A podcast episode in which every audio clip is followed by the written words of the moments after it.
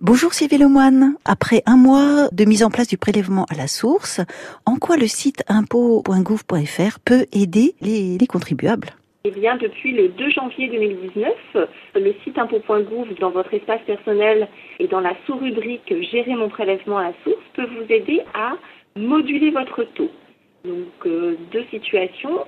Un changement de situation de famille qui a pu avoir lieu, une naissance, un mariage, un divorce ou un décès, et également un changement de revenus euh, à la hausse ou des revenus à la baisse. Bien que vous pouvez donc moduler votre taux de prélèvement à la source euh, de manière significative hein, euh, à la hausse ou à la baisse.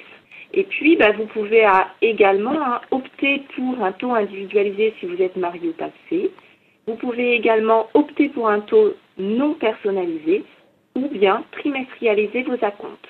Et la dernière fonctionnalité du site, c'est de changer vos coordonnées bancaires. Est-ce qu'il y a beaucoup de contribuables qui se connectent au site depuis le mois de janvier? Il y a depuis le 2 janvier dans la Manche 8500 actions qui ont été faites sur le site impôt.gouv, soit pour opter pour un autre taux, soit pour moduler son taux de prélèvement à la source, soit pour changer ses coordonnées bancaires.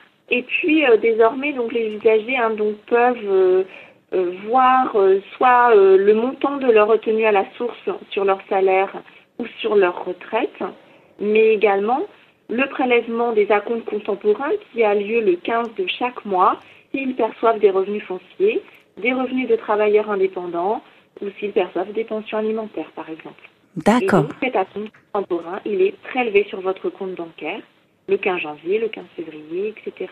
Je vous remercie Sylvie Lemoine. Je vous en prie, bonne journée. Bonne journée à vous.